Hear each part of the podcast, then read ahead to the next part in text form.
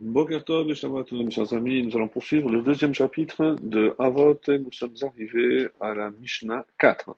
Alors il y a quelques différences selon les différentes versions.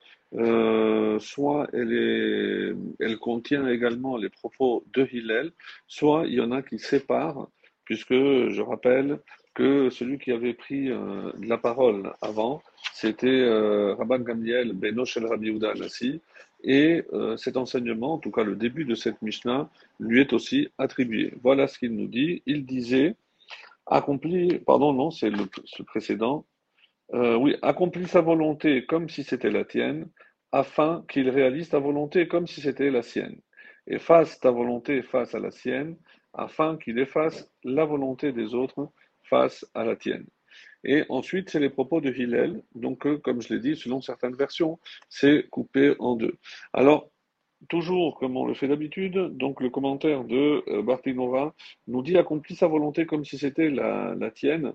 Cet enseignement vient essentiellement nous enseigner, la chose suivante dépense euh, ton argent pour ce qu'on peut appeler les affaires du ciel, c'est-à-dire les mitzvot comme si c'était ta volonté, c'est-à-dire comme si tu le dépensais pour tes propres affaires. Car si tu agis ainsi, Hachem alors réalisera ta volonté comme si c'était la sienne, à savoir qu'il va te gratifier d'un œil bienveillant. Afin, disait la Mishnah, qu'il efface la volonté des autres, c'est-à-dire qu'Hachem eh ben, effacera les intentions de tous ceux qui euh, vont se diriger contre toi pour te faire du mal. Pour ma part, dit euh, Rabbi Obadiah Ben Bartinora, j'ai entendu que ce passage n'a été enseigné sous cette formulation que pour préserver l'honneur qui est dû à Hachem, à l'endroit du ciel, mais qu'il faut en réalité le comprendre comme s'il était écrit, afin qu'Hachem annule sa propre volonté devant la tienne. À l'image de ce que nos sages ont dit dans le chapitre euh, avec quelle chose une femme peut sortir, c'est-à-dire dans le Masechet Shabbat, la page 63a, qu'est-ce qui est rapporté? Quiconque accomplit une mitzvah comme il se doit, quand bien même serait-il l'objet d'un décret euh, céleste néfaste, vieux de 70 ans, il verra donc sa sentence annulée. Ça, c'est pour la première partie de cette Mishnah. Alors, toujours dans cette Mishnah, Pardon. Donc, euh, Rabbeinu Yona va nous rajouter accomplit son désir comme si c'était le tien, de même que l'on réalise son désir personnel avec plaisir et avec du zèle. Le désir de Dieu doit être pareil pour nous et on ne doit pas distinguer le désir de Dieu avec son propre désir, mais faire une seule chose. Autrement dit, ne désirer que ce qui est voulu par Dieu. David a ainsi dit dans le livre des Chroniques, tout vient de toi et ce qui vient de ta main, nous te le donnons. Donc il conseille aux hommes de dominer leur nature afin d'accomplir le désir et la volonté de Dieu, y compris lorsqu'il s'agit de leurs biens et avec leurs euh, propriétés. Car tout a été donné par Dieu et les biens que l'on possède ne sont que des dépôts entre nos mains. Et si on comprend cela, on accomplira alors de toute façon le désir du, vrai propriétaire qui n'est autre évidemment que Dieu.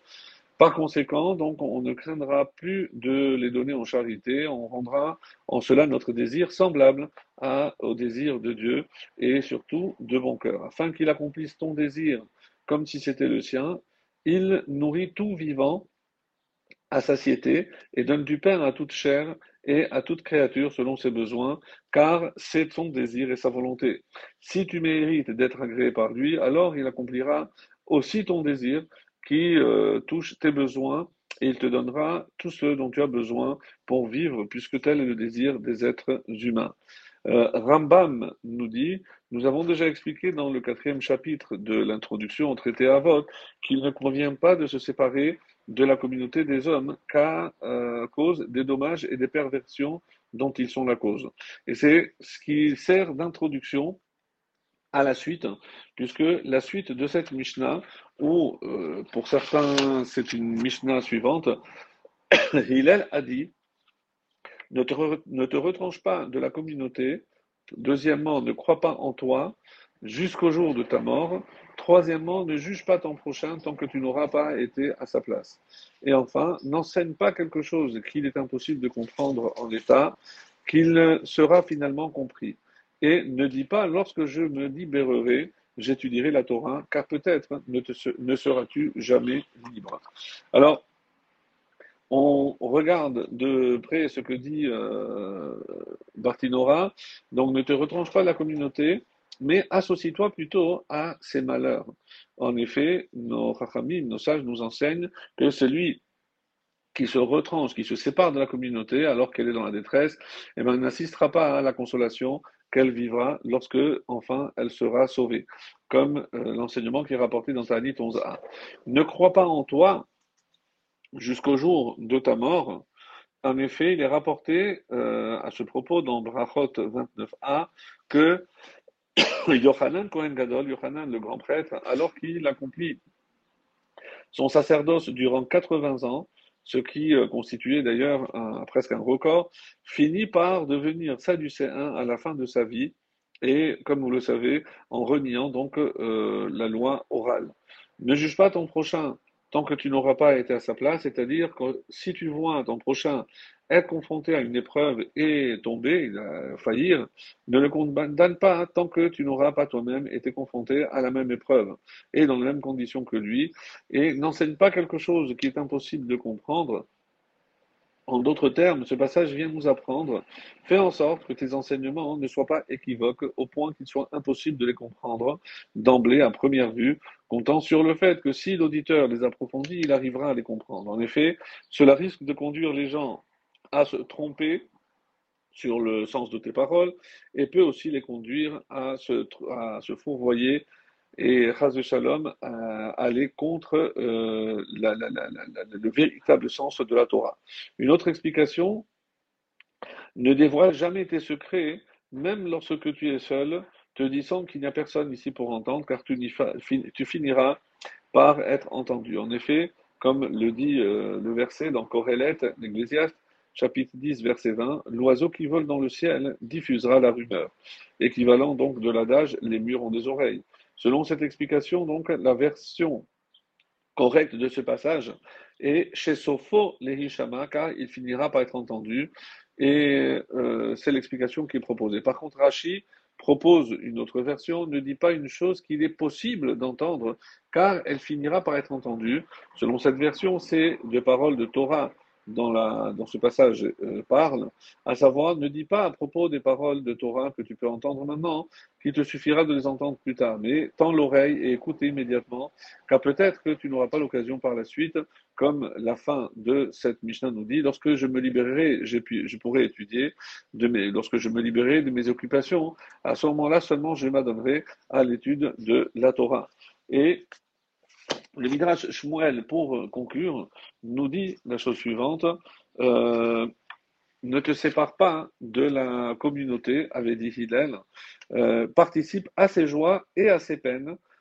celui qui ne partage pas la souffrance eh ben, n'aura pas le mérite de se réjouir avec elle. Notre explication, c'est si tu veux que ta prière soit acceptée, récite-la en faveur de toute la communauté et pas seulement pour toi-même, car celui qui prie pour un autre, c'est bien connu, il est exaucé en premier. En vivant à l'écart de la société, on pourrait se consacrer au service de Dieu et à l'étude, à l'abri de l'envie, de l'orgueil, de la tentation. Cependant, il n'est pas bon, comme c'est rapporté dans Bereshit, il n'est pas bon que l'homme soit seul, car personne ne peut combler ses propres besoins. En outre, chacun doit avoir une référence, un point de comparaison, pour affirmer sa personnalité et porter un jugement de valeur sur ses propres actions. De plus, celui qui est asocial risque de tomber dans la dépression, qu'à Dieu ne plaise. Aussi, ainsi donc, bien que l'isolement évite, c'est sûr, certaines transgressions, mais elle amène d'autres conséquences euh, qui sont fâcheuses et euh, dont la négligence des devoirs d'un homme envers son prochain. Il, elle, donc invite chaque membre de la communauté à payer sa cote-part dans les taxes publiques. En effet, Dieu déclare, je serai avec lui dans le malheur. Si Dieu s'associe à nos souffrances, nous devons nous aussi en faire autant avec nos semblables. C'est le Rav Shem Tov, Ben Shem Tov. Il, elle, réfute une à une des quatre raisons pour lesquelles un homme voudrait se dissocier. À celui qui se croit supérieur, il dit ne sois pas sûr de toi. À celui qui regarde ses voisins comme des pécheurs, ne juge pas ton prochain. Au rabbin de la communauté qui menace de partir si on refuse de l'écouter, il ne dit pas une chose irrecevable qu'il est impossible d'entendre. Et à celui qui veut abandonner ses charges communautaires pour aller étudier, il a dit, ne dis pas quand j'aurai le temps, j'étudierai, de crainte de ne pas avoir ce temps. D'autres termes, tu ne pourras pas étudier davantage car tu seras accaparé par toutes sortes de tâches. Tant qu'à faire, il vaut mieux faire œuvre sacrée pour la communauté que de perdre son temps à de vaines occupations.